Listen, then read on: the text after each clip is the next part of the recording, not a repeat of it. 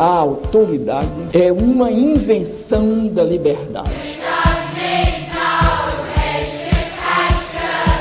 E a autoridade, na medida em que estabelece limites à liberdade, ela também tem que se limitar.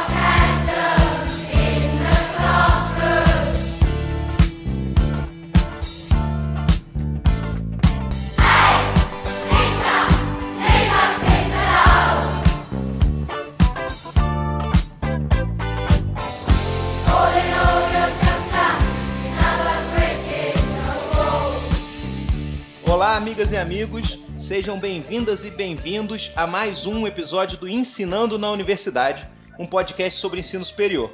Eu estou aqui com o meu amigo Renato. Olá, pessoal. E no episódio de hoje, a gente vai estar recebendo o professor Maurício Vieira. O Maurício foi por décadas professor do Departamento de Sociologia da Universidade Federal Fluminense e se aposentou recentemente. Oi, Maurício. Muito obrigado por estar participando com a gente aqui. Olá, eu agradeço o convite, é um prazer estar com vocês. Maurício, muito obrigado também pela presença. E a gente começa agora com o primeiro bloco, aquelas perguntas mais gerais. Né?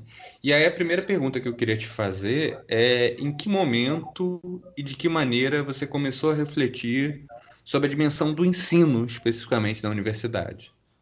Bom, eu cursei não só o bacharelado, mas também a licenciatura. O curioso é que, pelo menos na minha época, eu não sei como está isso agora, não era obrigatório se ter uma licenciatura para você lecionar numa universidade. Em princípio, um bacharelado seria suficiente. Não sei se isso mudou mais recentemente, né? Então, como eu tinha feito a licenciatura, eu já não chegou a ser uma surpresa completa para mim a situação, porque é próprio de uma licenciatura incluir disciplinas como, por exemplo, prática de ensino, estágio docente, né? Eu já tinha passado um pouquinho que, que fosse por sala de aula, né?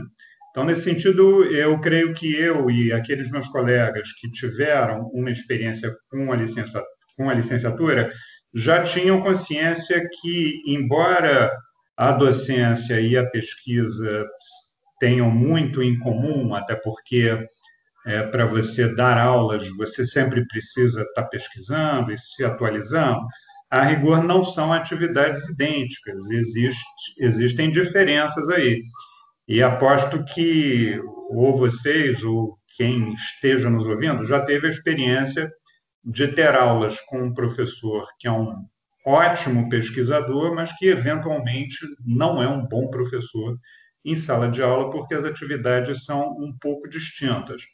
Então, é, acredito que eu já tivesse alguma reflexão sobre o que é estar em sala de aula, que certamente foi se foi ficando mais firme, foi amadurecendo ao longo do tempo, né? Digamos assim, resumindo, criar uma sensibilidade própria para essa experiência tão singular, que é estar em sala de aula. E a partir disso, como é que você é, começou a fazer os planejamentos dos seus cursos? É, e como é que você foi desenvolvendo isso durante a sua carreira? É, você priorizava é, construir um curso a partir dos conteúdos, ou de habilidades ou aprendizados específicos? É, tentava fazer um equilíbrio entre conteúdo e habilidades e aprendizados que você queria desenvolver? E além disso, qual era a distância entre isso que você planejava e aquilo que acabava ocorrendo em sala de aula? Depende. Bom, o planejamento ia depender muito da disciplina é, que eu lecionaria naquele semestre. Ao longo dos anos, eu tive uma incidência é, de três tipos de disciplinas diferentes, né? Por uma peculiaridade minha, eu gostava de lecionar para calouros, de primeiro período de créditos, porque eu sempre avaliei que é muito importante esse primeiro contato com o estudante que está chegando na universidade. E também porque, é, na época, as pessoas me diziam que a taxa de evasão do ICHIF, né, que vem a ser o Instituto de Ciências Humanas, e filosofia, que era um instituto onde eu estava lotado, na Federal Fluminense, eu tinha estava no departamento de sociologia do Instituto de Ciências Humanas e Filosofia Então, isso me preocupava enormemente, essa debandada que acontecia não só na sociologia, como em outras disciplinas, filosofia, e eu tenho notícia que até na história mesmo, que sempre foi um curso muito forte, na Federal Fluminense, havia uma questão referente à evasão. Então, mesmo sendo muito trabalhosa a disciplina introdutória de sociologia é, para calouros, né, eu gostava, era um trabalho que eu gostava de fazer e eu acho que às vezes os estudantes têm menos vícios nesse primeiro momento. Um segundo tipo de disciplina seriam as disciplinas mais teóricas, é, de teoria sociológica, e tem que dizer para vocês que, a rigor, eu tenho uma dupla formação. Eu tive uma primeira formação em sociologia e política, né? É, eu fui bacharel e licenciado em sociologia e política, e depois, na pós-graduação, mestrado e doutorado, eu me interessei por filosofia e fiz tanto mestrado como doutorado em filosofia. Então, eu gosto de trabalhar na área de interseção desses saberes. Então, quando a comissão de horários, né, os meus colegas da comissão de horários, pediam que os professores se manifestassem sobre que disciplinas gostariam é, obrigatórias de lecionar, geralmente eu pedia uma disciplina para calouros e pedia também alguma disciplina na grade do que eu chamava de teoria sociológica e que vai variar de acordo com o currículo de cada curso de ciências sociais. A Sociologia 3, por exemplo, me agradava muito. E também tinham as disciplinas optativas, né? Eu lecionei muitas optativas sobre o pensamento de Marx, sobre teoria marxista, e, numa certa época, sobre sociologia da religião. Então, isso para pensar aqui com vocês a questão do planejamento que vocês mencionaram na pergunta. Eu, eu penso que para cada uma dessas disciplinas, o planejamento precisava ser um, um pouco diferente, né? Até porque os conteúdos eram diferentes, e eu devo dizer que eu sempre fui muito conteudístico, eu assumo isso daí. Então, o meu barato é, é ler texto. Tá? Eu sempre fui leitor de texto e talvez até mais, tem uma ligação mais forte com palavra do que com imagem. Nos últimos anos da universidade, já próximo da aposentadoria, eu faria inclusive uma autocrítica, que talvez eu tenha subutilizado recursos audiovisuais que nos ajudam, nos, nos auxiliam bastante em sala de aula. Acredito que tenha existiu até uma razão para isso, é que eu, na condição de estudante, né, todo professor, obviamente, tem um longo período de formação como estudante, as experiências que eu tive na condição de aluno, com, com professores que usavam recursos audiovisuais, por contingências da vida, não foram muito boas. E aí eu me lembro de uma situação em particular, de, de um, um professor que usava uma parafernália imensa de recursos audiovisuais e acabava que ele se eximia por completo de dar uma contribuição singular dele é, com uma marca autoral, né? Ele entupia, nos entupia de filmes é, ao longo do semestre inteiro e chegava no final do semestre eu me perguntava o que, que eu tinha aprendido ali, além dos filmes que eram muito interessantes. Então, juntou isso, juntou esse azar, digamos assim, na minha formação, com um traço de personalidade meu, que é, de fato, o um interesse por teoria sociológica e por filosofia, então o preparo das aulas acabava sendo muito conteudístico mesmo, com um esforço de trazer esses conteúdos dos autores ditos clássicos para o mundo atual, para o mundo contemporâneo. Isso eu sempre me cobrava, mesmo que fosse para dizer para os estudantes: olha, tem uma simetria aqui entre o que o autor clássico está trazendo e o nosso mundo em, em que nós estamos vivendo, se fosse esse o caso. Havia o, em, várias, em várias outras situações, o, o, aquele texto se sustentava quase que de, de ponta a ponta, né? mas eventualmente é, retificações né, e modificações precisavam ser feitas. Então, é, eu, eu creio que para um jovem professor, né, alguém que esteja no início de carreira e esteja nos ouvindo, a gente precisa encontrar um equilíbrio entre esse, o leque de recursos que a experiência docente oferece, né? recursos de texto, recursos audiovisuais, dinâmicas de grupo, que eu também utilizava bastante. E aí eu, eu creio que nós vamos encontrando o que eu chamaria de um estilo. Cada um de nós tem um estilo, não é mesmo? Que tem a ver com até com a nossa personalidade, com o nosso estar no mundo. Isso necessariamente vai aparecer em sala de aula e, e eventualmente vai se modificar também ao longo do tempo. Agora, eu estou lembrando que você perguntou também se havia uma distância entre o que era planejado e, e, e a aula real.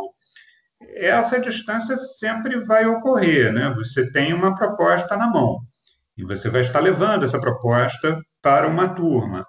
Cada turma é uma turma em particular, tem essa singularidade, mesmo que a disciplina seja idêntica. Por exemplo, vamos pensar numa disciplina chamada, é, eu lecionei várias vezes, essa disciplina Sociologia 1, que era ofertada não só para estudantes de ciências sociais, como também para estudantes de outros cursos em cada semestre eu me deparava com uma realidade distinta. Isso ia se modificando também ao longo dos anos. A maneira que eu encontrei e conversava com os meus colegas também sobre isso era meio que conversando com os estudantes sobre como é que estava como é que estava sendo aquela situação. E esse feedback é fundamental. E aí eu, eu às vezes conversava não só genericamente para a turma como um todo, ou seja, num determinado pedaço da aula, eu dizia, então, pessoal, como é que estão as coisas? Está dando para acompanhar? E eu via eles reagindo. Fazia isso e fazia também, a expressão que está me ocorrendo aqui agora, fazia no varejo, ou seja, fazia com algum aluno ou alguma aluna, no singular ou no plural, que me parecesse que tinha uma, um interesse, isso é importante de ser dito, né? alunos que estão interessados, que a gente percebe um interesse na, na nossa disciplina, sempre são uma boa fonte de informação, tá? porque aí com esse aluno, ele vai ter, talvez mais do que a média, liberdade de fala e dizer, olha, estou é, gostando disso, ou essa parte não está dando para acompanhar, e aí, dependendo da resposta, né, ou eu desacelerava um pouco o ritmo, ou até pelo contrário, se me dissesse, olha, esse texto que você está trabalhando, mas a gente também está trabalhando numa outra disciplina, ou já trabalhamos no semestre anterior, eu ia retificar isso daí.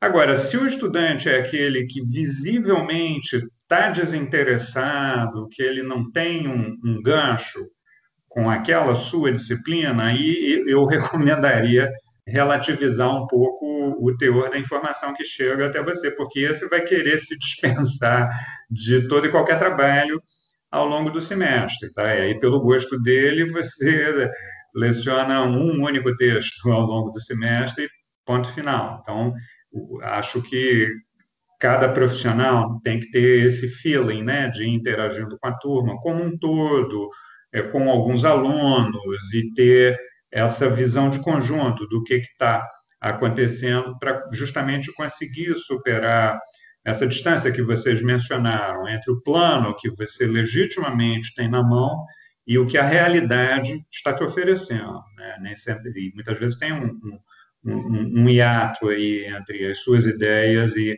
e a possibilidade de implementação dessas ideias em sala de aula. Maurício, você comentou um pouquinho sobre é, trabalhos em grupos que você é, gostava de fazer e dinâmicas. E aí eu queria te perguntar, né, te pedir, na verdade, para contar um pouquinho mais para os ouvintes como é que era essa sua forma de trabalhar em sala de aula, quais foram as experiências mais bem-sucedidas, né, em relação a dinâmicas, aulas expositivas, também forma de avaliação, mas principalmente, né, é, quais eram suas estratégias para engajar estudantes estimular a construção de autonomia por parte desses estudantes? Eu acho que hoje eu percebo que houve uma diferença importante entre o, o meu modo de lecionar nos meus primeiros anos como professor da Federal Fluminense e o que foi acontecendo ao longo do tempo. Eu diria que, logo ao início, o que eu oferecia em, sala de aula eram verdadeiras palestras, eram pequenas palestras que eu estava fazendo ali para os meus alunos. E elas podiam ser até. Eu me esforçava, eu preparava esse material, mas ficava extremamente cansado. E, ao mesmo tempo, eu desconfiava que aquilo ali podia ser feito de uma outra maneira. E eu lembro bem disso, que um dia eu estava dentro de sala de aula e estava ouvindo, escrevendo no quadro um determinado tópico de conteúdo, e aí veio lá, despencou do meu inconsciente uma frase que uma professora muito boa que eu tive na licenciatura costumava falar. Ela dizia assim: não transformar as aulas em palestras.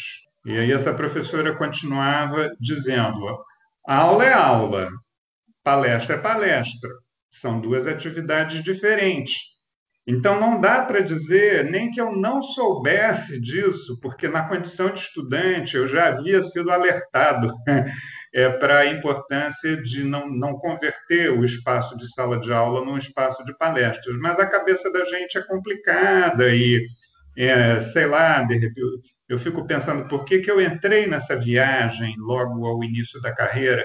Eu não sei se eu tinha culpa na cabeça e achava que eu tinha que oferecer o máximo de conteúdos concentrados é, naque, naquela carga horária, senão eu não estaria à altura, sei lá eu, do, do, do cargo que eu estava ocupando, que é um raciocínio altamente enganoso. A gente não pode ficar pensando em termos de um máximo de conteúdos, num mínimo de tempo, tá certo?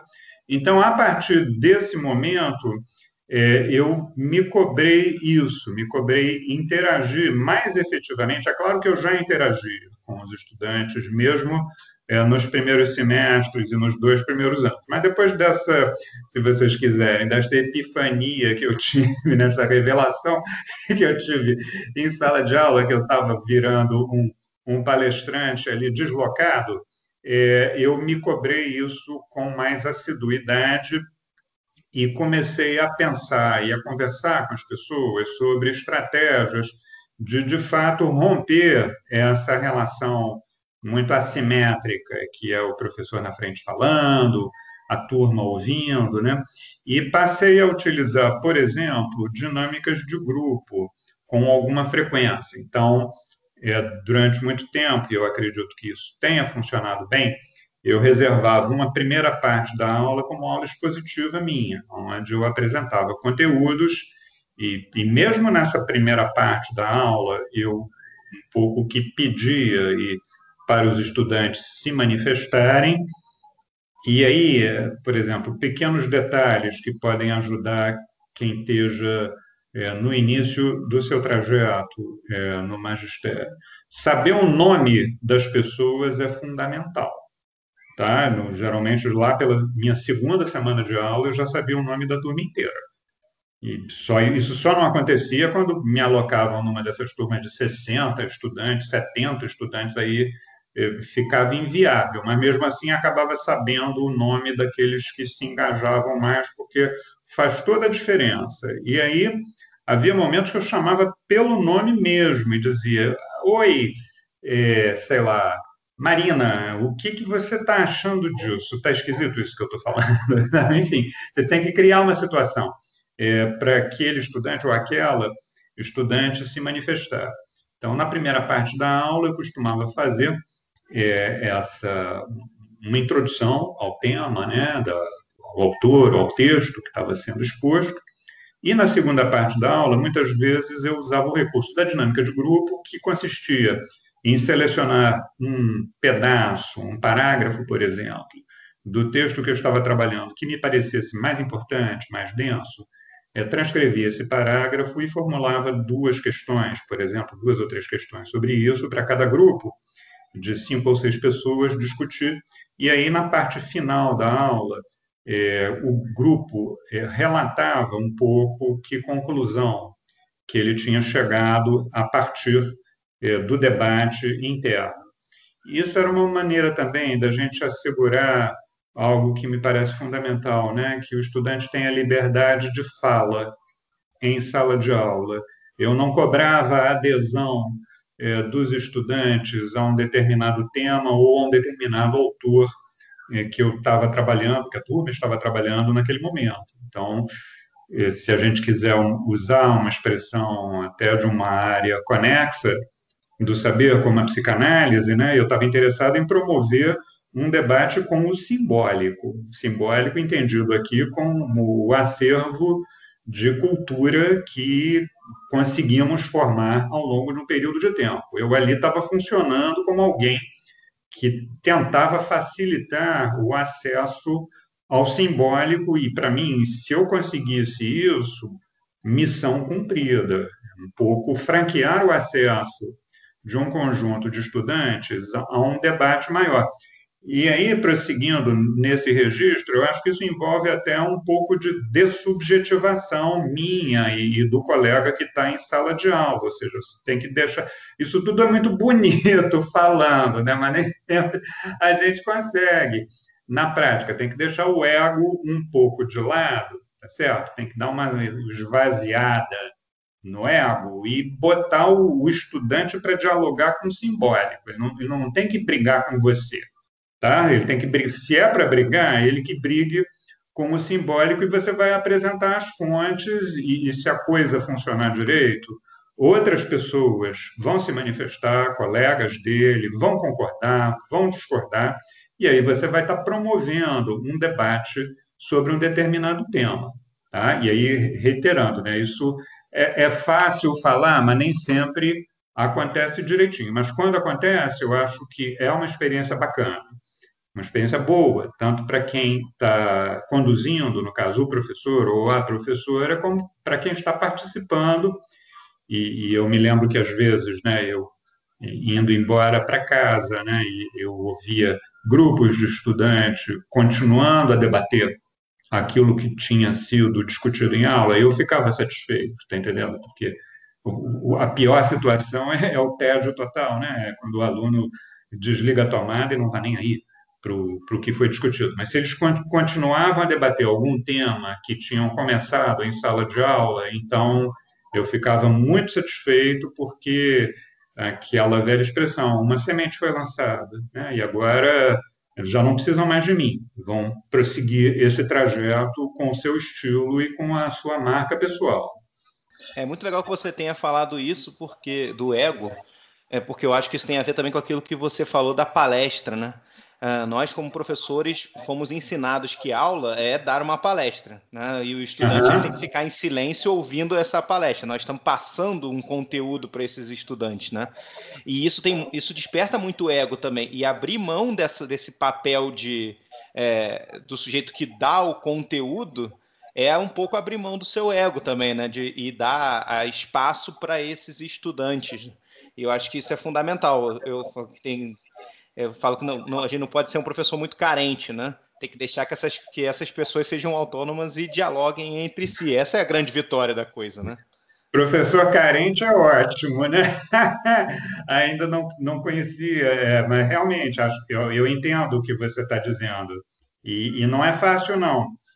É, porque também é um sistema de 200, 300 anos que a gente assumiu, né? Para se livrar disso não é fácil. Agora, você mencionou é, é, uma mudança na sua forma de trabalhar durante a sua carreira. E nos últimos anos, a demografia da universidade é, veio se transformando, né? em especial com as cotas, com o Reúne, com a própria expansão da universidade é, em vários sentidos. É, e aí, como é que você observou é, que isso impactou, de algum, se é que impactou de alguma maneira nas suas é, salas de aula, nas suas atividades de ensino, essa mudança na demografia da universidade? Eu acho que vocês têm razão. De fato, foi visível a partir de um determinado momento é que a composição demográfica da universidade e não exclusivamente, mas talvez mais visivelmente nos institutos de humanas, passou por uma transformação. E isso gerou desafios adicionais para professores e professoras lidarem com essa nova realidade. Então, por exemplo, eu me, me peguei, a partir de um determinado momento, tentando apontar nos textos ditos clássicos que eu estava trabalhando, é, aqueles elementos que pudessem dialogar com uma nova clientela que estava frequentando a universidade. Então, muitas vezes, é, é, embora no meu caso em particular, pelas razões que eu mencionei, né, eu tenho uma certa tendência a trabalhar é, com autores clássicos ou da tradição sociológica ou da tradição filosófica, muitas vezes a minha base textual ela não, não se modificou substantivamente. Eu fiz acréscimos, tá certo? Mas continuei mantendo alguma espinha dorsal das disciplinas, com a diferença de que eu, é, a partir dessa base conceitual, eu convidava os estudantes, e me convidava também, a fazer um certo tipo de interrogação, para que isso não fique uma coisa muito abstrata. Vamos pegar, vamos tomar um pensador tão importante como foi Hegel, com que está completando 250 anos de nascimento, 250 anos redondos, nesse ano de 2020, né, com uma contribuição enorme é, para a cultura é, filosófica e a cultura em ciências sociais. Né? O Zizek, por exemplo, que estão em evidência, né? ele é, acho que não, não estaríamos muito longe se nós disséssemos, ele é quase um hegeliano na maneira como ele lida com o conhecimento. Pois bem, então, eu costumava apontar passagens de textos de Hegel que são extremamente preconceituosas com povos africanos, por exemplo, quando ele se refere a África como uma terra de crianças, uma expressão altamente eurocêntrica, preconceituosa. Então, eu acho que isso, a mudança demográfica nas universidades, né, que vocês mencionaram, isso gerou efeitos de retroação sobre a maneira como cada um de nós trabalhava os seus conteúdos. Tá? Que fosse para apontar, olha, isso é um limite do autor. Isso não significa que nós deve, é, precisamos cancelá-lo, né, para usar a expressão contemporânea, mas a gente vai ter que é, separar o trigo do joio aqui, da mesma maneira como Aristóteles, né, o grande Aristóteles, que nos legou toda a discussão sobre categorias modais, né? possibilidade, realidade. É, ele, Aristóteles não via problemas no trabalho escravo é, que se exercia na Grécia. Então, sem, digamos assim, sem esvaziar a importância desses autores, né, e aí os exemplos podem proliferar bastante, eu creio que uma nova realidade que se manifesta em sala de aula, ela te convida mais intensamente a você fazer esse tipo de questionamento, mantendo, é, se for o caso, né, a partir de uma avaliação de cada um de nós, mantendo a, a uma base conceitual semelhante e, eventualmente, fazendo acréscimos. Eu me lembro que eu passei a usar os textos do Fanon, né, do Franz Fanon, já num momento mais avançado da minha experiência docente. Não, não foi no início, não.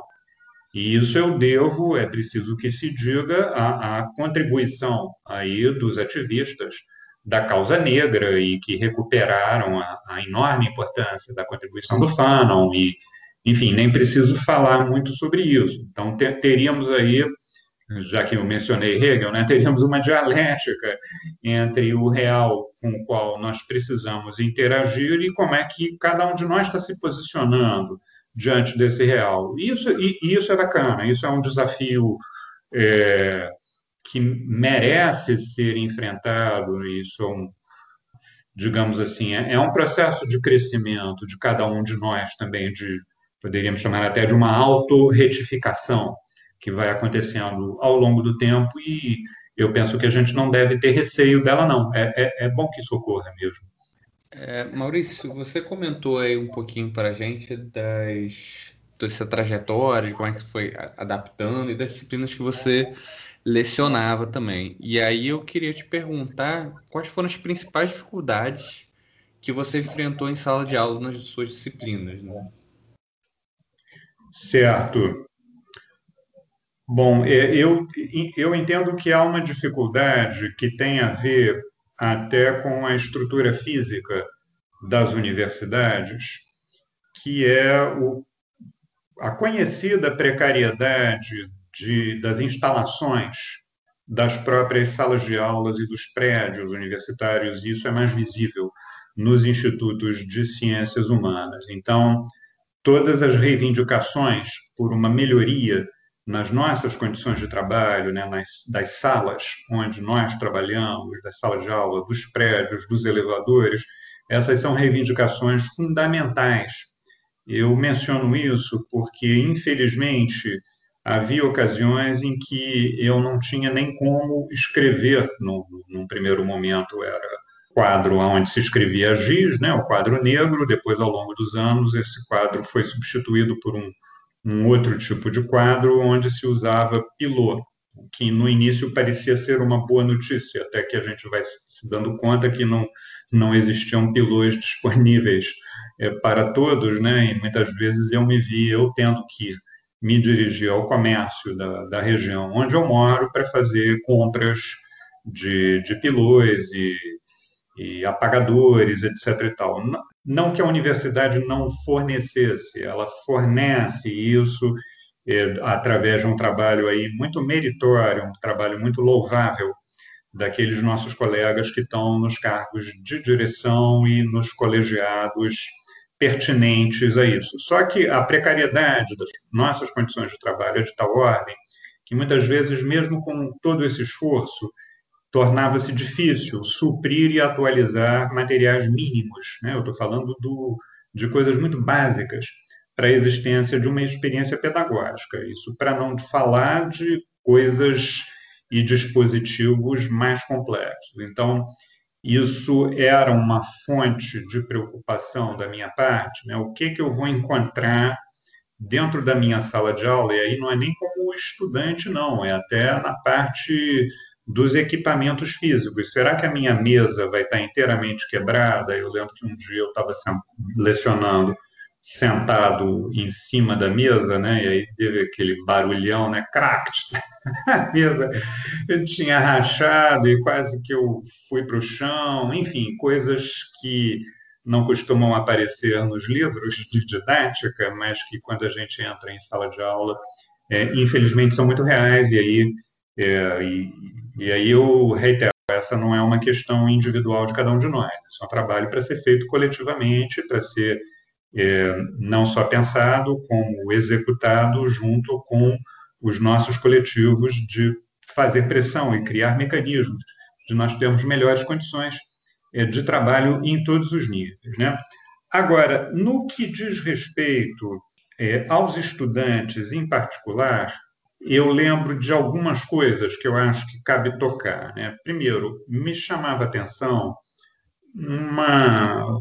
A palavra que está me vindo aqui é uma dispersão dispersão no sentido de uma dificuldade de concentração que eu pude observar em muitas turmas, não, não vou dizer em 100%, mas num percentual expressivo. Então, para esse grupo de estudantes muito dispersos e e expostos a uma quantidade enorme de informações ao longo do, do, da semana, ao longo dos seus dias, era preciso quase que um esforço adicional para eles entrarem na proposta do que estava sendo apresentado ali. Então, uma providência que eu tomei, por exemplo, que não me arrependo de ter tomado, foi reduzir o número de textos a ser trabalhado ao longo de um semestre. Então, eu costumava perguntar é, para cada turma, né? Então, quanto é que vocês estão lendo, até em termos quantitativos mesmo, né? número de páginas, numa determinada disciplina? E eu percebia que a minha disciplina nem era das mais sobrecarregadas é, em termos de carga de leitura, porque a opção foi reduzir o universo dos textos com uma proposta de conseguir alguma verticalização na leitura desses textos, mesmo que para isso eu precisasse, por exemplo, escrever um parágrafo de um texto num quadro negro, e aqui eu não estou nem me referindo a uma dinâmica de grupo, estou me referindo até à parte positiva mesmo, e debater o, o, parágrafo e as ideias que estavam presentes ali naquele parágrafo. Né? E, eventualmente, para não dizer frequentemente, eu precisava ter também conversas com as turmas sobre essa questão, sobre o baixo quórum de leitura, né? E aí eu perguntava mesmo, então, pessoal, no início da aula, eu vou pedir para vocês é, levantarem o braço, le, levanta o braço quem leu o texto, tá? E claro que essa pergunta por si só, a ideia era já funcionar meio como que um incentivo para mais pessoas na semana seguinte levantarem seus braços indicarem que tinham pelo menos começado a ler o texto. Então, muito frequentemente, uma vez por semestre, ou até mais do que uma vez por semestre, eu tinha que ter uma conversa com a turma sobre isso, tentando mostrar que aquilo ali era uma universidade, que eles tinham conseguido uma vaga numa universidade pública, sonho que muitos brasileiros e brasileiras não conseguiram ter, e que era um curso não existe apenas como uma atividade de um professor, é uma relação que tem e o papel da turma é fundamental. Enfim, tentava sensibilizar da importância de ter esse engajamento para que nós tivéssemos um percentual de leitura, um quórum de leitura mais expressivo dos textos em sala de aula, para que o trabalho pudesse acontecer. Então, devo dizer aí com transparência, né, que às vezes isso é cansativo, tá certo? Você se vê tendo que, digamos assim, ter essa conversa é, é, periodicamente com a turma, mas faz parte da profissão, tá certo? E, e geralmente eu tinha até algum sucesso é, depois dessas conversas, ou mesmo antes, e eu percebia um engajamento maior, né? Uma outra dificuldade que me ocorre também, essa nos últimos anos, né? Que tem a ver com o patamar tecnológico da nossa sociedade. Foi quando os aparelhos celulares começaram a proliferar na sociedade civil, né? E, e, e, uma sala de aula, de um certo ponto de vista, é um microcosmos do que, está acontecendo na sociedade civil, ou seja, coisas que acontecem na sociedade civil mais cedo ou mais tarde, penso eu, elas vão aparecer também numa sala de aula, e aí eu e meus colegas nos vimos na situação de ter que competir com aparelhos celulares e a gente acho que vocês vão concordar que é uma competição absolutamente desigual, não é mesmo? Porque um estudante com o celular na mão ele está ouvindo a sua aula, mas ele está acompanhando, para usar o exemplo de hoje, a apuração das eleições lá nos Estados Unidos do Trump versus o Biden. Tá? E aí, aí não dá, é, é muito desigual isso daí.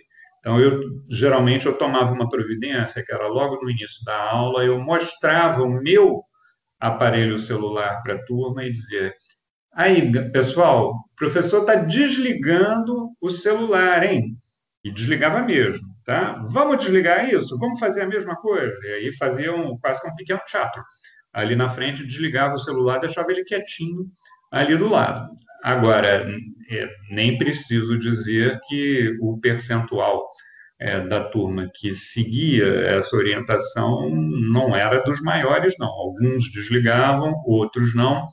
E aí eu, às vezes, no meio da aula, eu via aquela movimentação típica, não é mesmo, de pessoas digitando nos seus celulares. Aí cada um é cada um, a gente tem que acreditar também é, na nossa sensibilidade, é, havia ocasiões que eu parava a aula e ia caminhando devagarzinho até a, o local onde aquele ou aquela estudante estava manuseando o celular e muitas vezes o estudante nem se dava conta disso, só percebia quando eu estava parado em pé ao lado dele, sorrindo. E aí eu brincava e dizia: Puxa, mas está interessante aí o papo e tudo mais, conta para gente o que, que você está digitando aí. Enfim, é uma realidade de, desses meios, esses gadgets, né, esses dispositivos eletrônicos que vão proliferando, que a gente tem que tentar, de alguma maneira, sensibilizar a turma que o, o nosso canal de atenção não é, de forma alguma, infinito. A gente tem limites. de atenção e, e ali naquele momento de sala de aula é importante que haja um mínimo de foco na atividade. Tá? Então, eu destaco, por exemplo, essas dificuldades né, referentes ao ambiente físico é, dos institutos, né, com seus problemas e, eventualmente, uma falta de atenção aí que precisa é, ser. O professor precisa interagir com isso para não entrar na raiva, né, que é a reação mais imediata que a gente tem. E isso eu conversava com os meus colegas, sentir raiva daquela situação. Você tem que tentar entender e aí até para poder fazer uma ação sobre o que está acontecendo na sua frente. É, aproveitando que a gente está falando um pouquinho das, das, dificuldades, Maurício, você também era conhecido por lecionar disciplinas referentes a Marx, né, como você mencionou, marxismo.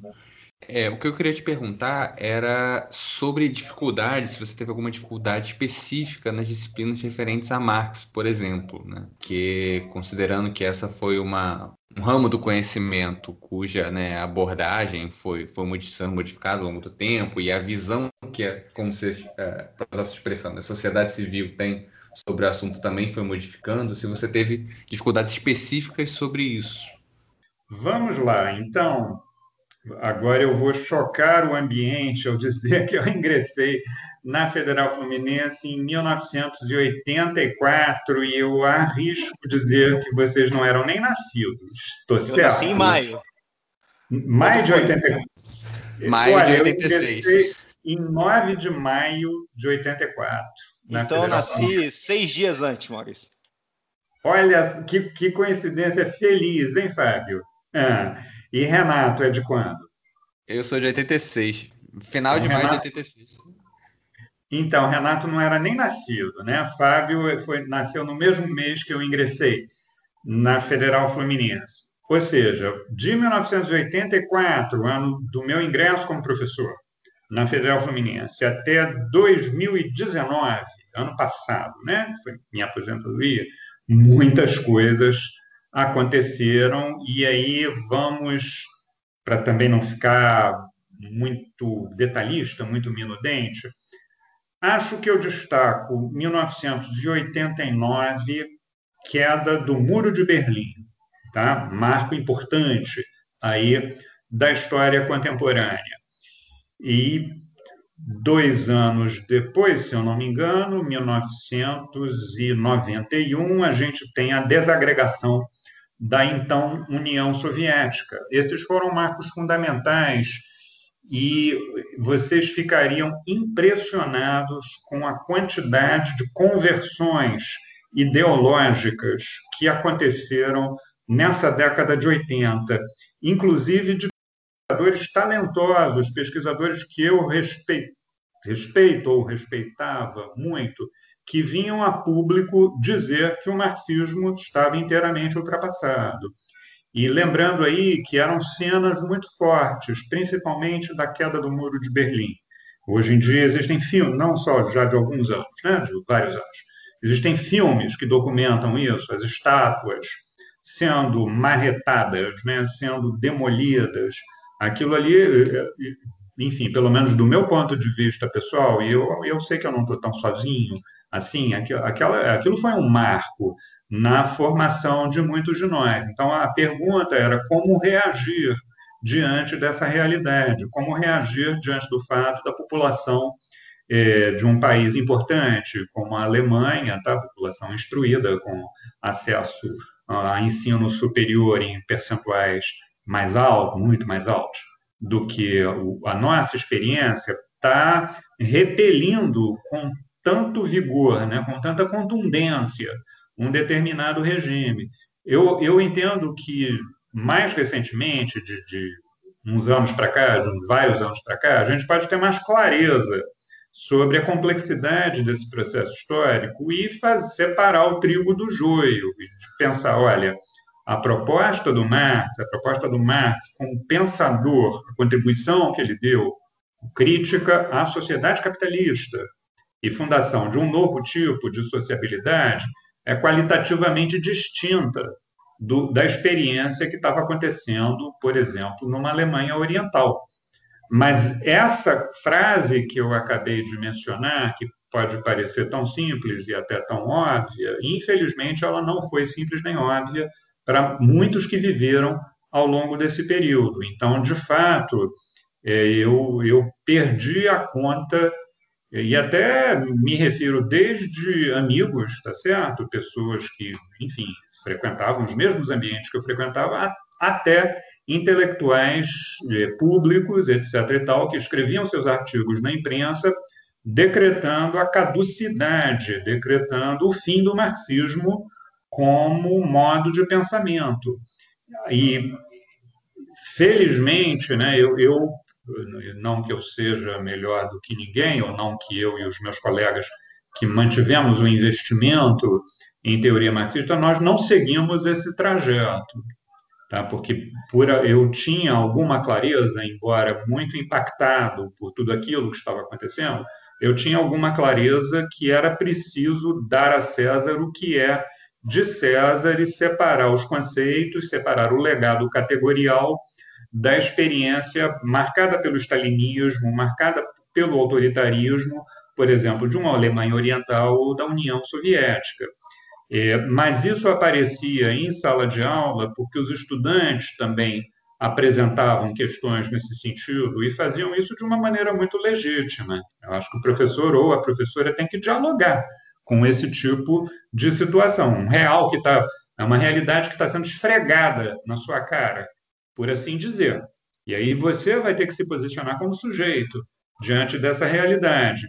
Então, geralmente o que eu fazia, me lembro muito né, nesses anos né, mais convulsionados, eu tentava apontar, no, no, caso do Marx, né, que foi um autor no qual eu me especializei e ofereci muitas disciplinas optativas sobre pensamento de Marx, eu tentava apontar nos textos de Marx exatamente as passagens onde, onde ele falava da liberdade de expressão, onde ele falava do desenvolvimento das individualidades, ou seja, que o socialismo tal como pensado por Marx não era de forma alguma um rolo compressor sobre individualidades. Eu contrastava isso, se não me falha a memória, com cenas aí da, da China, né? as pessoas com eram verdadeiros uniformes, né? pessoas vestidas homogeneamente com o seu livrinho do mal na mão. Eu dizia, gente, isso tem a ver com a experiência chinesa, tá certo? Essa meio cópia xerox, mas isso não, não é Marx, isso não está presente, não. não é proposta, não foi proposta de Marx, é produzir uma homogeneização da sociedade tal qual a gente vê em alguns é, filmes ou em alguns documentários. E tudo era muito trabalhoso, né? porque existem vertentes produtivas da experiência chinesa em termos de alfabetização, em termos de erradicação de doenças endêmicas muito sérias que o país tenha, mas, num balanço geral, esses traços autoritários, de fato, devem ser objeto, penso eu, né? nem, nem, nem todo mundo no campo marxista é, é, avalia dessa maneira. Nós estamos vivendo um momento de sinofilia, ou seja, de é, apreço, a meu ver, até exagerado pela experiência chinesa por parte de uma certa esquerda, mas é, já que eu estou falando em primeira pessoa aqui, né, nesse podcast, dando testemunho da minha experiência, eu, tenta, eu tentava separar o trigo do joio e isso não era fácil, não. Então, é, com relação às dificuldades né, que o Renato mencionou. Então, teve esse contexto histórico que muitas vezes funcionava como obstáculo epistemológico.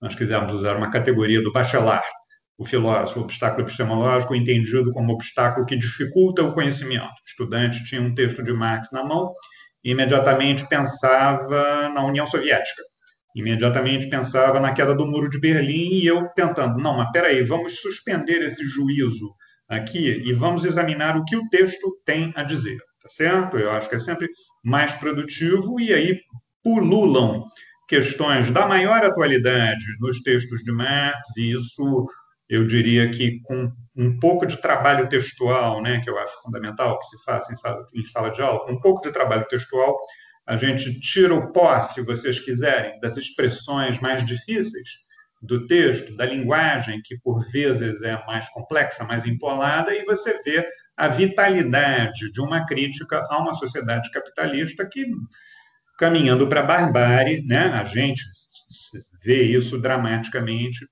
é, no nosso momento atual. Agora vamos dar um pulo, digamos assim, de muitos anos e chegar aos anos mais recentes. O que, que eu estou vendo agora? Né? O que, que eu converso com os meus amigos, meus colegas é, de pesquisa e tudo mais? Eu estou vendo que o marxismo, na nossa avaliação, tá, está vivendo um momento muito produtivo. A demanda é grande. Vocês entrarem na internet, tem muito site é, oferecendo apresentações, vídeos, aulas sobre teoria marxista, exatamente porque aquela promessa que foi feita lá em torno de 1989, né, vamos para o liberalismo, né, vamos abraçar o liberalismo, que ele resolverá todos os problemas, essa promessa não só não se cumpriu, como também houve uma degradação brutal das condições de vida, principalmente das classes trabalhadoras desses países. Então, é, eu diria que a partir, sei lá eu, dos anos 2000, talvez, as condições de recepção do pensamento de Marx ficaram bem mais favoráveis. Eu lembro que por vários semestres seguidos eu tinha tanta procura nas disciplinas relacionadas à teoria marxista que chegava uma hora que eu dizia: olha, gente, eu encerrei aqui as inscrições, não está dando mais para acolher inscrições, porque a turma já está cheia, e se não, eu brincava com as pessoas, dizia, senão vai virar programa de auditório, não é mesmo? E aí não, não vai dar certo, porque a gente vai trabalhar textos difíceis e eu não posso ter uma turma tão grande assim. Então, teve, eu diria que agora há uma, uma sensibilidade que eu vejo até para além do ambiente universitário, que de fato é, é, o pensamento de Marx, né, o projeto socialista, ele tem muito a oferecer e ele tem uma herança aí muito fecunda. E para concluir essa resposta, eu menciono uma ironia, uma ironia aí da conjuntura, da situação. Às vezes as pessoas me perguntam, Maurício, você teve problemas com a direita na Federal Fluminense? Curiosamente, no meu caso, não, não tive. Não posso relatar situações de estresse com estudantes de direita. Acredito, isso eu mencionei, né? Eu me aposentei em 2019, não sei como é que está a coisa no momento. É certo que esses estudantes de posições muito conservadoras já estavam presentes, mas pelo menos no, no instituto onde eu lecionava, eles eram minoria e não, não, não chegou a haver um atrito maior, embora eu tenha notícia é, de outros colegas com outras disciplinas que relatam também é, uma postura de hostilidade. Agora, se pelo menos até o momento, até o ano de 2019, né, que foi quando eu me aposentei, não aconteceu esse tipo de problema, para minha tristeza, eu tive problemas com os chamados movimentos identitários, ou alguns movimentos identitários, e aqui eu estou tentando ser cauteloso ao enfatizar o alguns, né, porque eu acho que há movimentos identitários é, de gênero, de raça, de opção sexual, há alguns que são extremamente produtivos e que têm conquistas enormes aí no que diz respeito a direitos de segmentos historicamente oprimidos e excluídos da população. É, os exemplos seriam inúmeros no caso do feminismo. A gente tem uma Angela Davis, que faz um trabalho maravilhoso de aproximação do feminismo com o marxismo e ela não é a primeira, né? Nós podemos localizar na história do século, XX ou mesmo do século XIX a, a filha do Marx, a Eleanor Marx, que tá, estreou um filme, ou vai estrear um filme que é Miss Marx, que relata um pouco da vida. Ela também já tinha essa sensibilidade simultaneamente feminista e socialista, né? Temos Clara Zetkin, é, Rosa Luxemburgo, e tantas outras. Enfim, ao mesmo tempo que existe essa vertente produtiva, é, no, no meu exemplo específico do feminismo, existe também o que nós poderíamos chamar de um feminismo liberal, que vê com muita hostilidade a contribuição de Marx. E aí cria uma oposição, isso vale para o feminismo, vale para alguns setores também, alguns, hein, pessoal? Não estou generalizando, não. Alguns setores do movimento negro que, que criam uma oposição entre você ter um ativismo é, em favor do movimento negro versus oposto a um ativismo marxista. Ainda bem que nós temos o professor Silvio Almeida, né, um, tão, um intelectual tão lúcido que é, pelo contrário, ele propõe uma aliança, ele propõe uma soma de forças aí dessas duas vertentes. Mas, enfim, tem essas heterogeneidades. E eu menciono isso porque eu tive um episódio que me magoou muito na Federal Fluminense. É, não, não é o caso de citar nomes nem nada, eu estou discutindo aquela ideia, né? Estou discutindo com simbólico, ok? Com um, um, um pensamento, uma vertente de pensamento que existe na nossa sociedade. Mas, enfim, eu não faço parte de redes sociais. É uma opção minha, tá certo? E nenhuma delas, nem Facebook, nem Twitter, nem Instagram.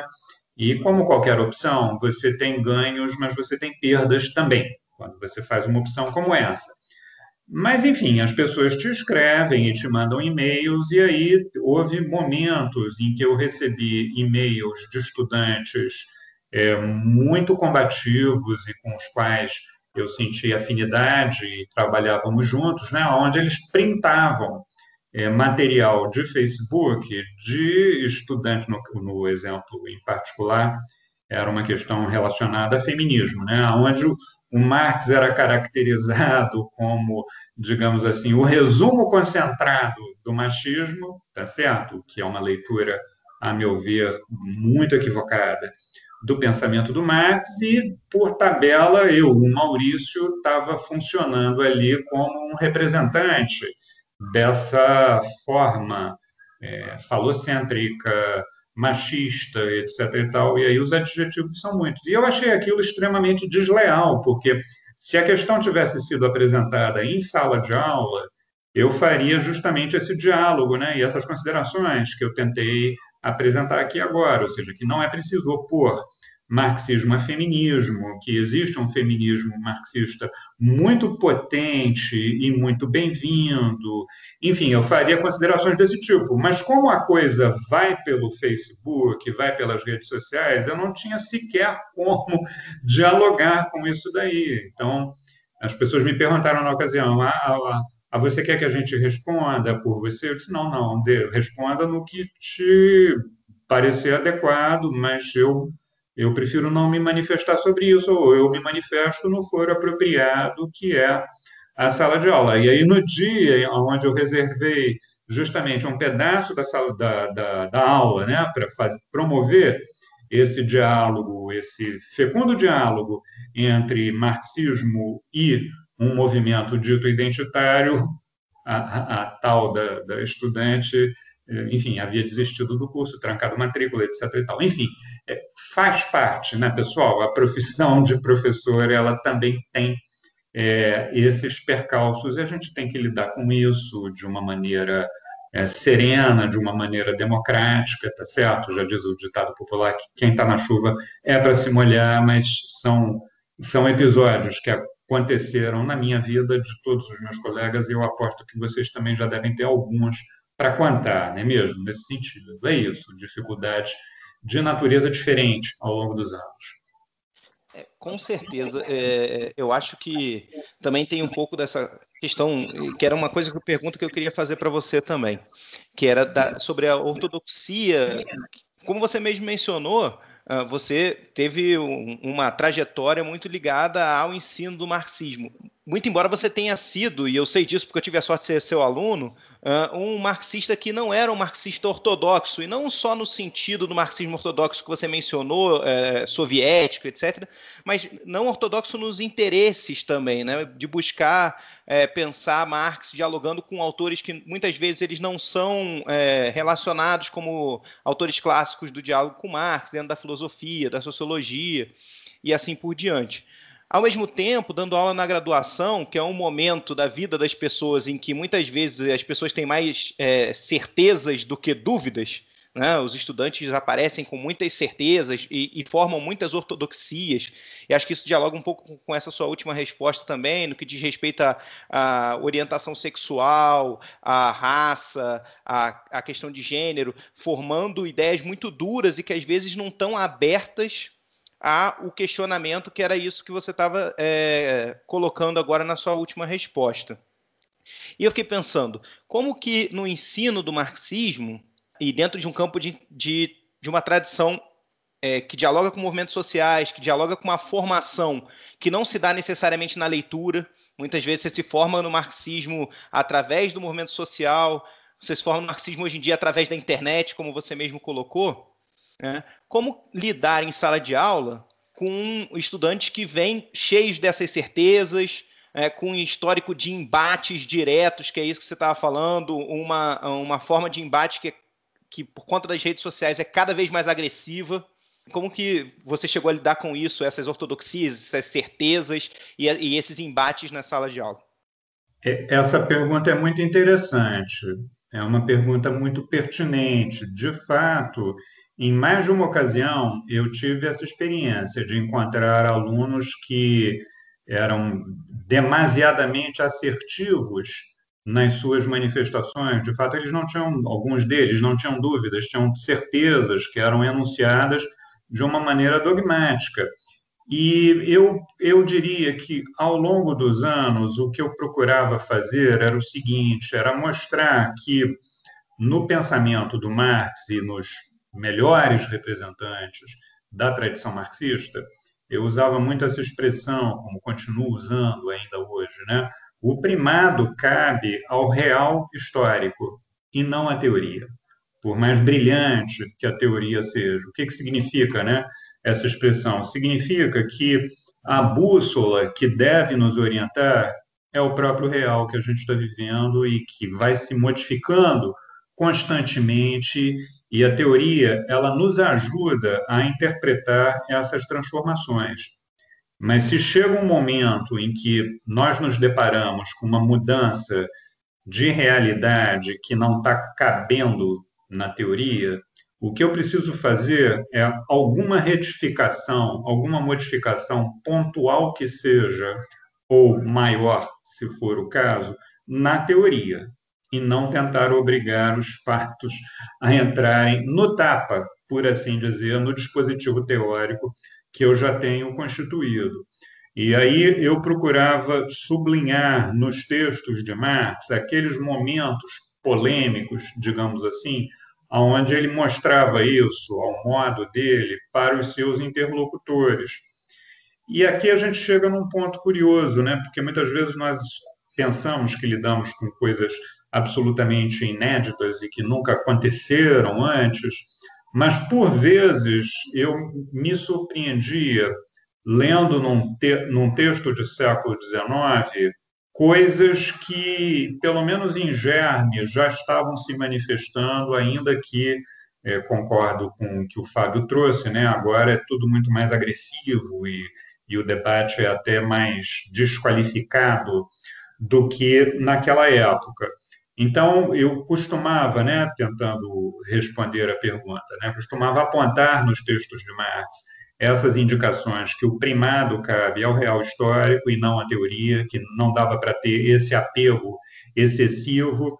É, brincava com os estudantes, né, pegava um, eventualmente um texto de Marx e dizia, pessoal, isso aqui não é a Bíblia Sagrada, não, tá? Então, quem está com demanda de Bíblia bateu na porta errada. Vamos, tem outros lugares que podem atender uma demanda de Bíblia por parte de vocês. A gente vai tentar promover um diálogo com um autor clássico e vamos testar as afirmações desse autor é, no momento histórico em que ele viveu e no nosso momento histórico, estando é, alertas para essa assimetria, condição de possibilidade até de você ler efetivamente um determinado autor, né?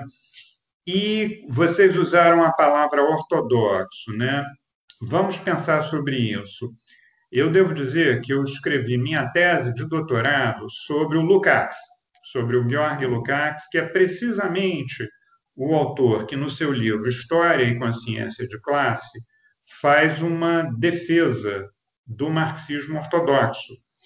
E eu, com todo respeito ao Lukács, eu, eu ouso dizer que essa é uma parte do pensamento dele que eu não tenho afinidade, ou dito de outro modo, eu não defenderia um marxismo ortodoxo, acho que não é o caso.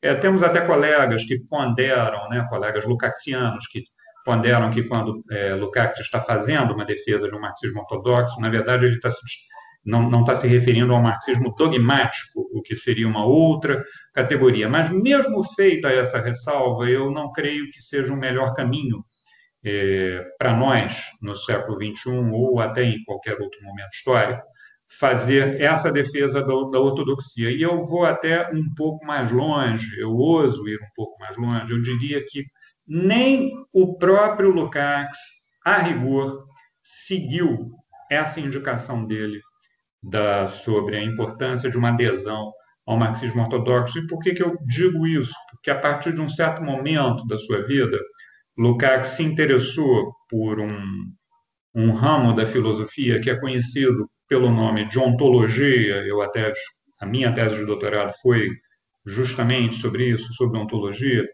E nesse momento ele recorreu a um filósofo chamado Nikolai Hartmann, que vinha de um trajeto inteiramente distinto. O Hartmann não era um marxista, não era um socialista, existem registros de época da correspondência de Lukács com alguns de seus amigos mais próximos, é, se eu não me engano, Haris, né, que demonstrava sua estranheza diante do fato do Lukács estar realizando esse estudo sobre Hartmann. Então, eu não vejo ortodoxia aí. Se o Lukács fosse, de fato, é, um marxista ortodoxo, como ele costumava dizer que ele era, possivelmente ele não abriria um campo de interlocução com um autor que vem de uma tradição de pensamento tão distinta como a do Hartmann.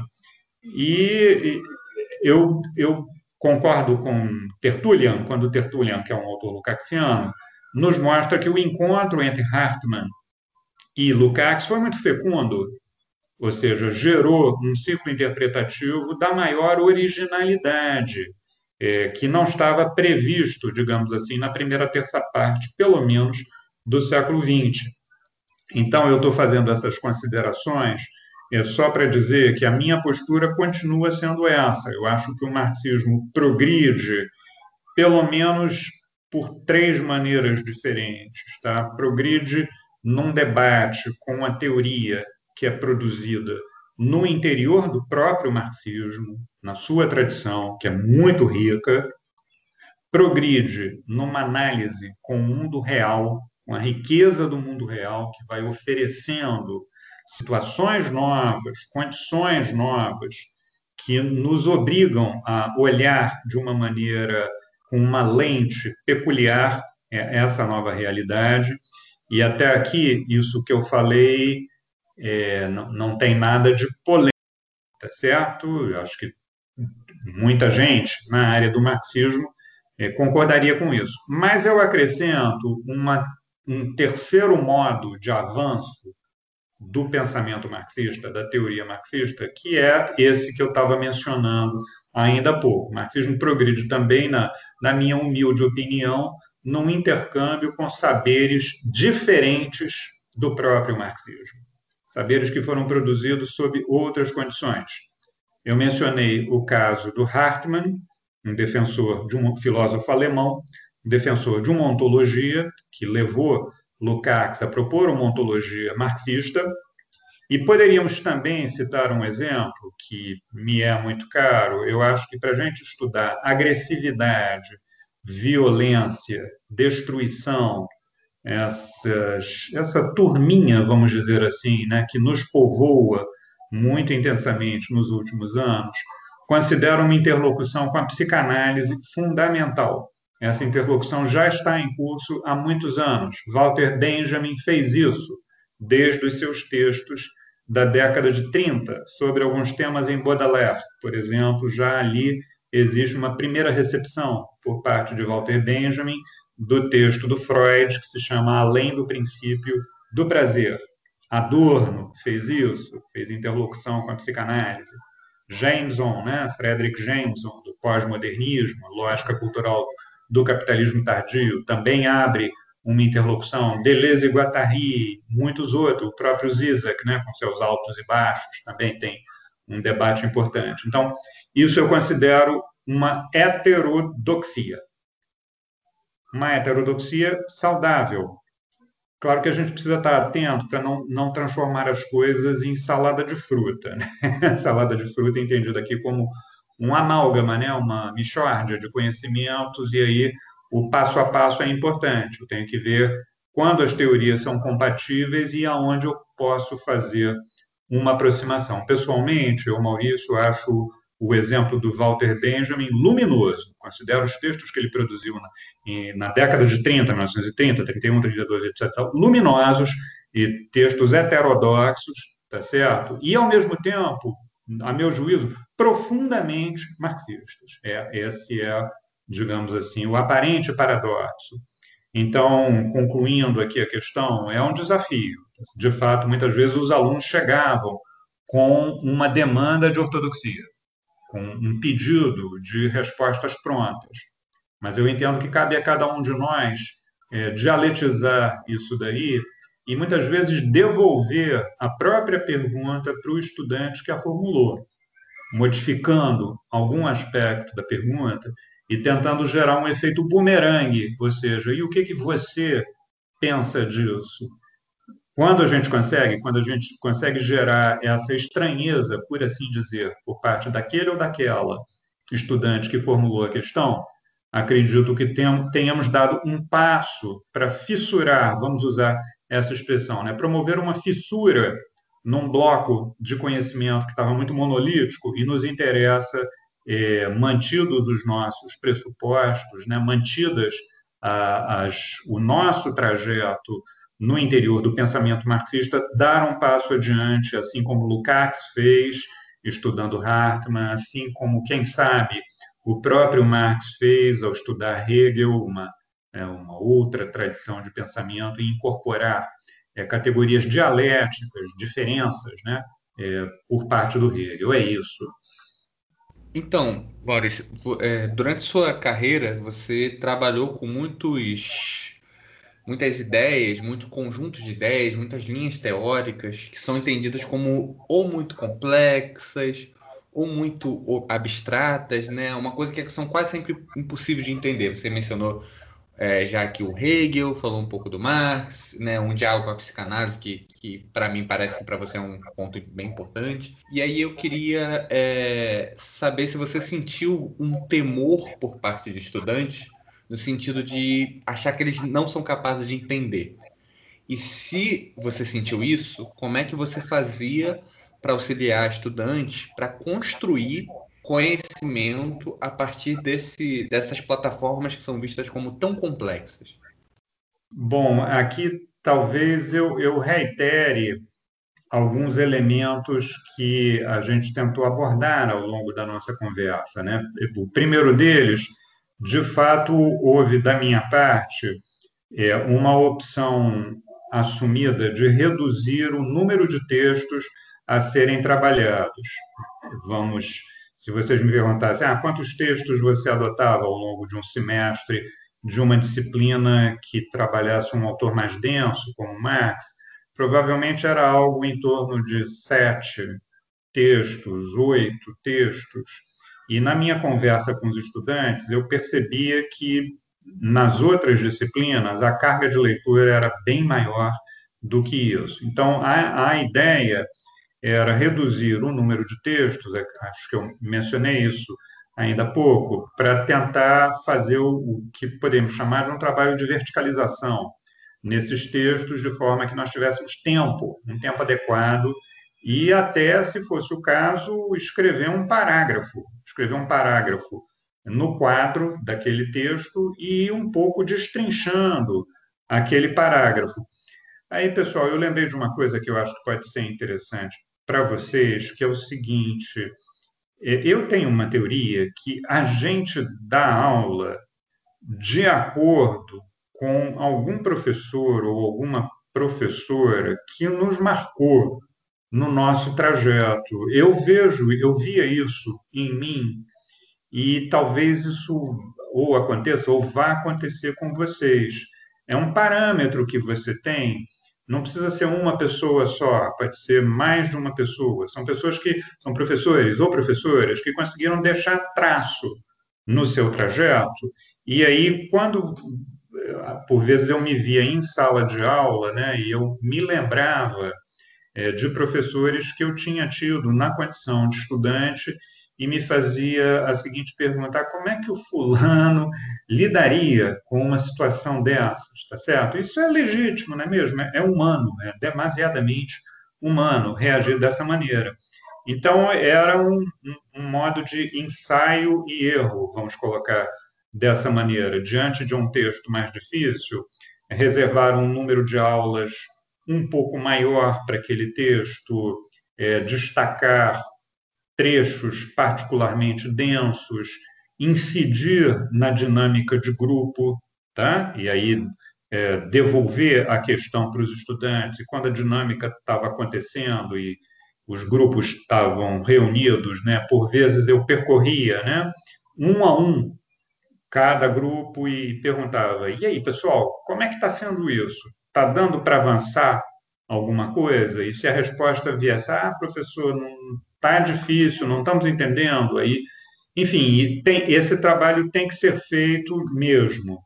Então, eu acho que existem maneiras da gente tornar mais acessível, e inclusive dar exemplos. Eu acho muito, eu concordo com o autor que nem é do, do, do campo marxista, né, que é o, o autor do, do, artesanato intelectual. Agora deu um branco, um, branco maldito aqui na minha cabeça, estou esquecido o nome do, do, sociólogo que escreveu esse clássico da, das ciências sociais, que se chama A Imaginação Sociológica, onde tem um capítulo intitulado Do Artesanato. É o Wright Mills, se eu não me engano. Né? O Wright Mills, mesmo não sendo um autor marxista, ele é um progressista, digamos assim, era alguém do campo da esquerda da época dele, mas ele escreve uma coisa que eu acho muito pertinente e que vale para as ciências sociais, vale para a filosofia. Ele diz mais ou menos o seguinte, eu estou citando de memória o Wright Mills do, do seu capítulo do artesanato intelectual, nunca escreva mais do que dois parágrafos sem dar um exemplo concreto. Ponto tendo a concordar com ele. Você fornecer exemplos, isso ele está falando do ato da escrita, que até alguma coisa, em princípio, mais sofisticada e você é, poderia se dispensar, né? mas o que dirá em sala de aula? Então, quando a exposição fica abstrata demais, eu acho que a gente tem que se testar, né? mesmo que eventualmente o autor clássico não tenha feito isso, mesmo que ele não tenha exemplificado a cada passo o argumento dele em sala de aula, podendo fazer isso, com todos os riscos que isso envolve, tá certo? Do seu exemplo não ser o, o mais apropriado, etc. E tal, mas eu acho que é bom para você visualizar os contornos, né? os contornos de uma discussão e até o referente, o chamado referente é, daquele texto e daquilo que está sendo proposto. Eram um pouco essas as alternativas que eu encontrava para lidar com a dificuldade que, que é real mesmo, né, no contato com um texto mais complexo. Ah, agora, então, a nossa última pergunta. Você recentemente publicou, inclusive, um artigo, agora falando do uh, aniversário do Hegel, né, do ano cheio, você publicou um artigo de intervenção uh, sobre Hegel, numa revista de um jornal, né, na revista de arte de um jornal de grande circulação. Uh, e isso entra dentro da, de uma perspectiva, ou pelo menos dialoga com a perspectiva de uma espécie de divulgação científica, uma divulgação filosófica, ou uma abertura para o campo mais amplo da sociedade do que para dentro da própria academia. Uh, e nos últimos anos, a gente tem visto uh, uma demanda pela formação de aspectos sociológicos, filosóficos e etc., em vários sentidos, assim, desde instituições privadas que oferecem cursos de filosofia, de sociologia a interessados, até é, professores que se tornam meio que gurus da internet ao darem pílulas de filosofia ou, ou de psicanálise, inclusive a psicanálise também aparece muito nesse sentido até canais de YouTube e podcasts que estão ligados à divulgação disso, tanto formação política como trabalhar explicando autores, ajudar você a entender Freud, ajudar você a entender Marx, etc. Como que você vê essa difusão é, que, do que pode ser chamado, em, no âmbito mais geral, talvez de uma divulgação científica, é, e como que você acha que isso dialoga com o que é, os saberes que são construídos na sala de aula? É, essa é uma, uma pergunta complexa eu vou começar respondendo da seguinte maneira, né? Não só eu, mas muitos colegas, nós temos restrições ao que está sendo chamado do ensino remoto, que é o ensino online, e nós avaliamos que esse ensino remoto ele tem limites muito sérios que são bem conhecidos. Eu acho que eu nem precisaria me alongar sobre eles, né? Nada como uma sala de aula, né? Nada como a presença, a presença do professor, presença de real ali para você ter um contraditório é, efetivo com seus estudantes, para que os estudantes possam conversar não só contigo, mas possam conversar entre eles. Eu lembro que quando eu era estudante, eu aprendia muita coisa também com os meus colegas, com os meus amigos, tá certo? Isso faz parte da experiência. Então, a, a nossa preferência, né, pelo que a gente se conhece, né, acredito que tanto o Fábio como o Renato, de fato, é, até por opção teórica e política, do, chama, do chamado ensino presencial por uma série de razões. Agora, está me parecendo que a questão que vocês formularam, ela é um pouco, ela aborda um caminho um pouquinho diferente. Então, eu vou, eu vou entender da seguinte maneira, né? É, preservada a prioridade do ensino presencial, né? É assim que eu estou interpretando, né? Preservada a, a necessidade de nós termos um ensino presencial de boa qualidade, é, preservada a importância de nós não naturalizarmos, por exemplo, em função da pandemia da Covid-19, o ensino remoto. Como é que nós podemos lidar com as formas alternativas de transmissão do conhecimento? E aí, é feita essa ressalva, que me parece importante, eu diria que essas formas são muito bem-vindas são, são formas muito produtivas. Né? Você mencionou é, o meu artigo de divulgação para grande público né, sobre os 250 anos do Hegel. Eu devo dizer que, é, por razões até históricas aqui do Brasil, por algum motivo, os colegas lá do Rio Grande do Sul, de Porto Alegre, tanto da Federal do Rio Grande do Sul como a, a PUC, é, rio-grandense, né, tem muitos núcleos de especialistas em idealismo alemão, em Hegel, Schiller, Fichte e etc. E tal. Eu assisti vídeos que eles disponibilizaram debatendo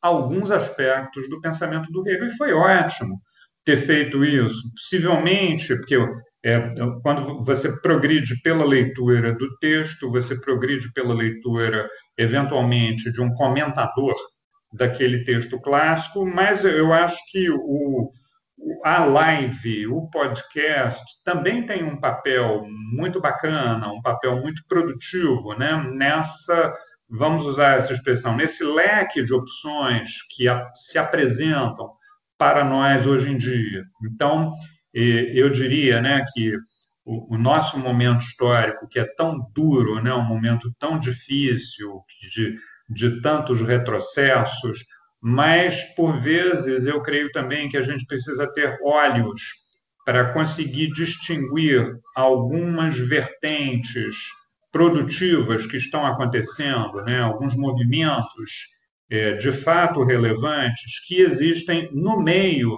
mesmo de um momento de muita regressão social. E eu destaco como um aspecto positivo, talvez justamente esse que vocês mencionaram, o, o acesso ao conhecimento.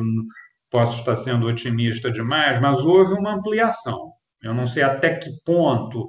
Eu estou evitando usar a palavra universalização, porque de fato não se trata de uma universalização mas que eu, que sou um morador do Rio de Janeiro, possa ter acesso a, ao que um colega lá em Porto Alegre está debatendo sobre o pensamento de Hegel, e os exemplos podiam ser muito mais radicais do que isso, porque a gente tem acesso a coisas que estão sendo produzidas na Ásia, na Europa, nos Estados Unidos, no Canadá. Esse é um momento, digamos assim, é uma relativa novidade histórica, e eu acho que nós devemos estar atentos a essas possibilidades que se apresentaram diante de nós. Então, quando Fábio e Renato né, resolvem fazer um podcast é, que tem o, o belo nome de ensinando na universidade, para mim isso é uma iniciativa maravilhosa, que ela, ela pode atingir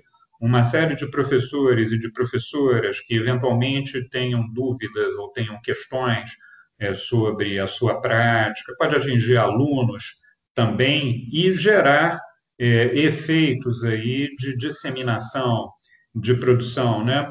É, me ocorre também, né, que a nossa querida amiga Virgínia Fontes, outro dia me deram um link de uma intervenção da Virgínia dessas de uma aula. Eu fui olhar o contador de visitas, né, acho que é assim que se chama, já estava em 73 mil um número muito alto. Então, puxa, que bom né, que 73 mil ou mais pessoas tenham tido a oportunidade de assistir uma intervenção de excelente qualidade, como sempre, que a Virgínia Fontes fez e que isso alcançou é, pessoas de muitos estados do Brasil e, eventualmente, de outros países. Então, eu, eu creio que está mais do que na hora mesmo, né, dos setores progressistas né, da nossa sociedade é, lidarem bem com esses mecanismos de divulgação do conhecimento. Isso faz parte, está dentro de um projeto mais amplo, mantidas as ressalvas, né, que eu fiz aqui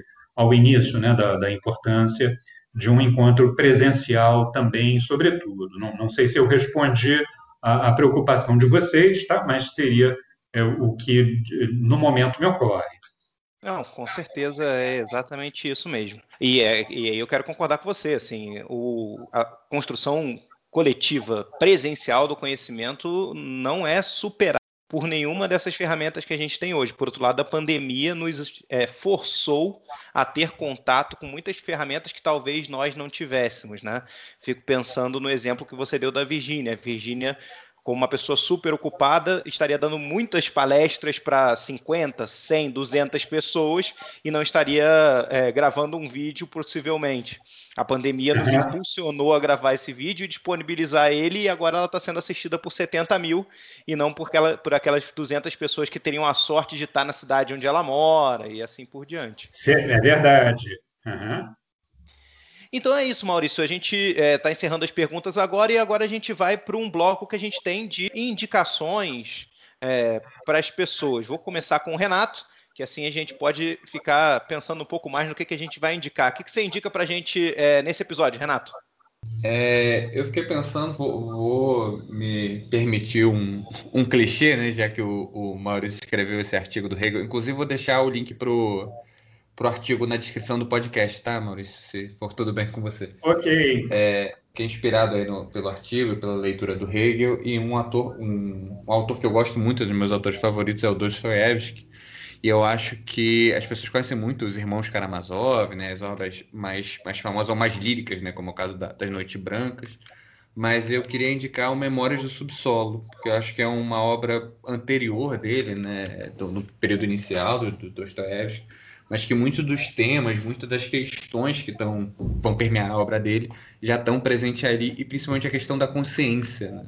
Além de todo o conjunto de, de, de interações, de personagens, etc., a consciência do personagem é como se fosse o grande protagonista, mais até do que o, o personagem em si. E eu acho que é um diálogo. Né? Sim, sim, sim. É. Eu acho que tem um diálogo muito interessante com o impacto que Hegel tem na, na nos pensadores russos daquela época, né? principalmente na literatura daquele momento. Então, eu deixo indicado esse, esse livro. Eu li pela edição da, da, da editora 34. Né? Acho que é uma, um trabalho muito bom de edição de tradução que eles fazem. Fica essa indicação aí. Me desculpe o clichê, Maurício, por, por recorrer ao, ao impacto do Hegel para indicar alguma coisa. Nada que é isso, eu achei interessantíssimo e até me lembrei de te perguntar: você conhece o Rodrigo Del Pupo? Ele está oferecendo uma disciplina sobre literatura russa, com Dostoiévski. Ele é um membro do NIEP, é, o Rodrigo é professor da UF, se eu não me engano, Campos, da unidade. Mas... Oi? De Campos? De Campos, exatamente. Eu então... conheço o Rodrigo do Niep, mas eu não conheço o trabalho dele. Muito interessante saber. Vou, vou catar essa bibliografia e ver se ele botou alguns vídeos no, no YouTube aí, para ficar no, no, clima do podcast. Também. É, ele está estudando literatura russa. Quando o Renato mencionou, eu me lembrei que é uma literatura riquíssima, não é mesmo? Exatamente. E você, Maurício, o que, que você tem para indicar para a gente, para os nossos ouvintes?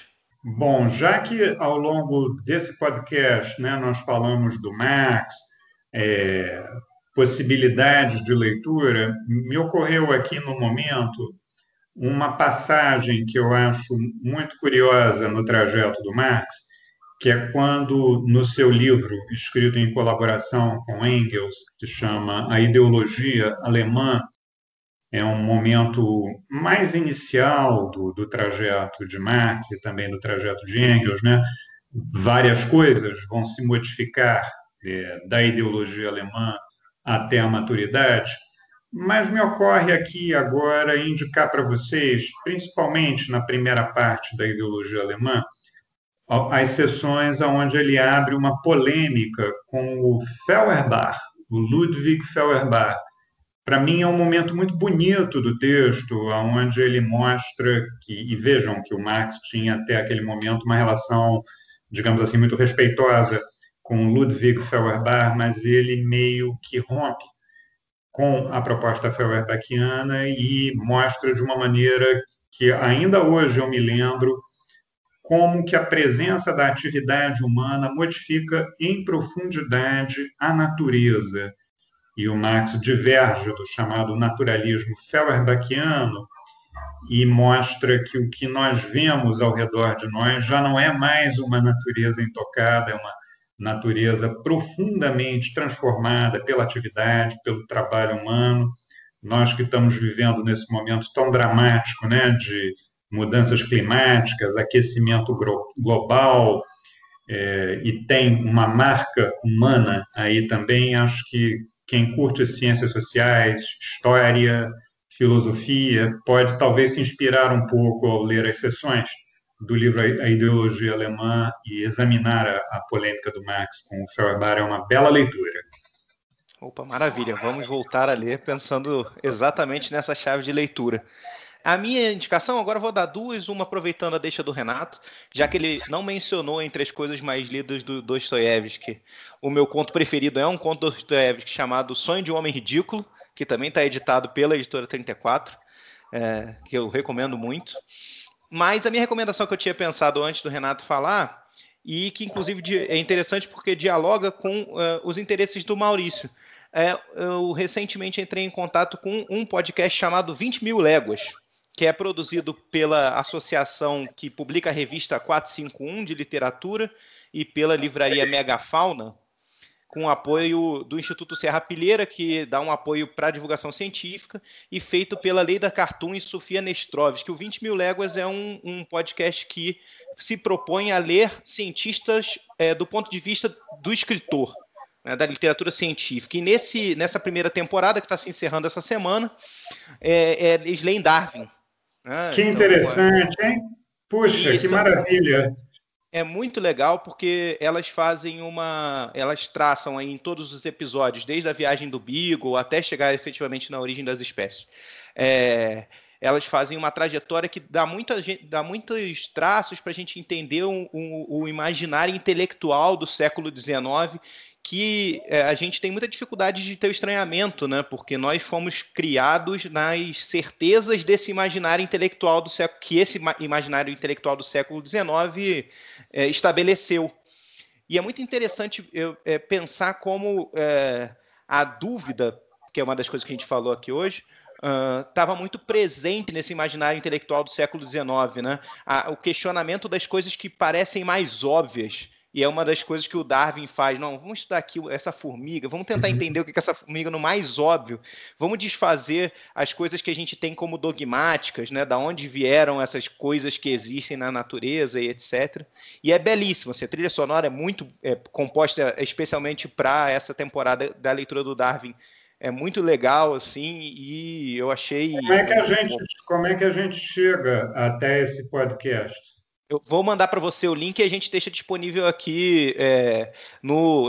Quando a gente publicar o podcast, a gente deixa disponível na descrição também.